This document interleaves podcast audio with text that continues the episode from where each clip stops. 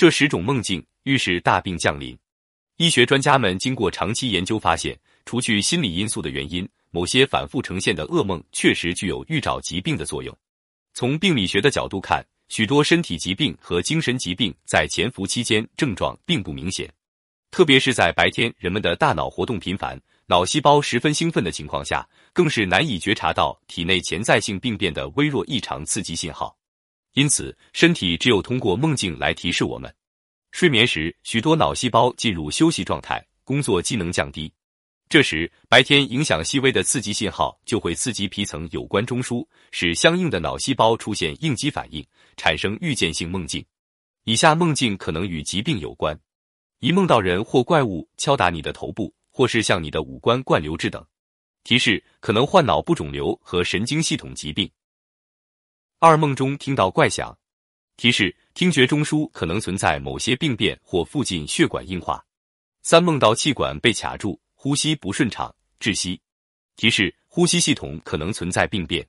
四梦中被追逐，心中恐惧，叫不出来，跑不动，惊醒后心有余悸，大汗，心跳加快，提示。可能是心脏冠状动脉供血不足，五梦中走路不稳，身体扭曲，肢体沉重，并伴随窒息感，且会突然惊醒。提示可能是心绞痛的前兆。六梦到从高处坠落，但始终是还没落到地面就已惊醒。提示可能是心脏病的先兆。七梦到水的场景，例如洪水、沼泽、溺水等。提示肝胆系统和肾脏可能有病变。八梦中被殴打。醒后感觉梦中被打部位疼痛，提示对应脏腑可能有潜伏性病变。九梦到飞翔的场景，提示循环系统可能有病变。十梦到面目狰狞的恶人，提示消化系统可能存在病变。因此，有关专家认为，如果睡眠时多次出现类似上述情节的梦境时，应引起注意，原谅梦境的善意欺骗。梦境也不是任何时候都那么诚实的。弗洛伊德认为梦是睡眠的保护神，人做梦是为了继续睡眠，所以有时候为了能睡好觉，梦境也会和我们开玩笑，来一场善意的欺骗。例如半夜肚子饿了，大脑是不会把我们叫醒吃东西的，于是梦境在满足我们进食欲望的同时，也欺骗了老实的胃，让他误以为我们真的已经吃过食物。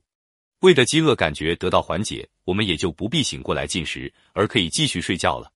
再以半夜想上厕所为例，一旦膀胱的压力在梦中得到释放，在现实中就不再催促我们起床。因此，我们往往会在梦中给膀胱一个排泄的假命令。但如果遇到发育还不完全的小孩，就麻烦了，往往直接导致尿床。虽然梦境能通过类似的方法保证我们的睡眠，但养成良好的生活习惯。按时吃饭，睡觉前不喝太多的水等，才是使身体在夜晚得到充分休息的最根本的保障。